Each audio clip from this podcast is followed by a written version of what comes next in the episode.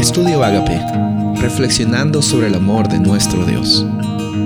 El título de hoy es Nueva Personalidad, Isaías capítulo 6, versículos 6 y 7.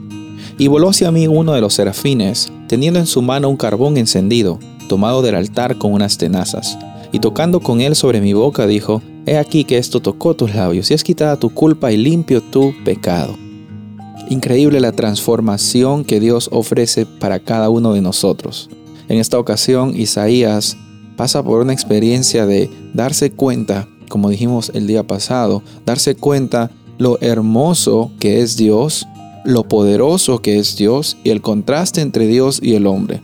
Y muchas veces cuando Dios manifiesta su gloria, lo primero que viene a nosotros es un sentir de temor, porque Dios es un Dios muy poderoso. Imagínate eh, Jesús encontrándose con Pedro después de esa pesca primera que, que, que él no había conseguido hacer por una noche y consiguió tantos pescados, llegó a la orilla dice la Biblia que se tiró al suelo y dijo, apártate de mí porque yo soy un pecador.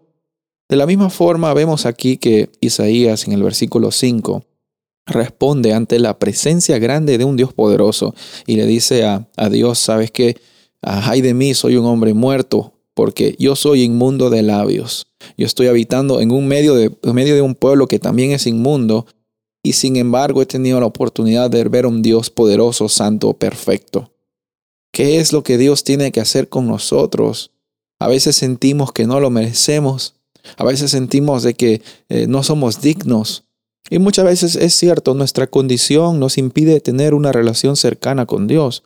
Pero muchas veces también es nuestra actitud la que define la cercanía en la cual Dios puede trabajar en tu vida.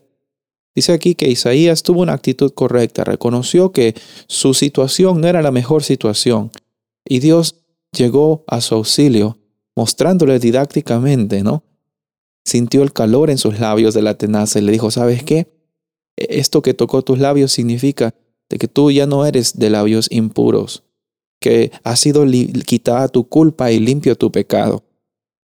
Eh, la culpa del pecado es una carga muy grande como para que nosotros la estemos llevando durante los días de nuestras vidas. Muchas veces lo que golpea en nuestras vidas es los sentimientos de remordimiento y de culpa después de haber hecho algo que afecta nuestras vidas, que afecta nuestra relación con Dios.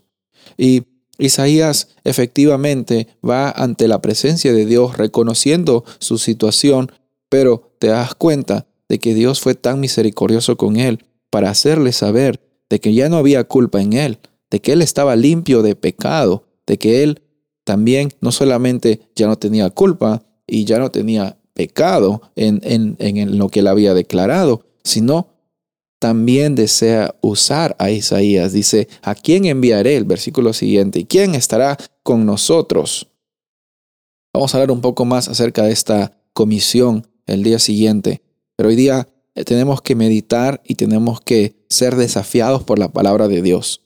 El que nos limpia es Dios. El que nos purifica es Dios. El que, el que es grande es Dios. Nosotros solo interactuamos y nos relacionamos con Él porque Él da la iniciativa en nuestras vidas. Y quiero decirte hoy que Él anhela tener esa iniciativa y siempre la tiene al quererse encontrar contigo en este momento.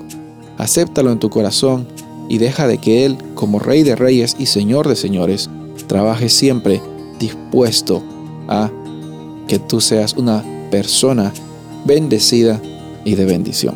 Soy el pastor Rubén Casabona y deseo que tengas un día bendecido.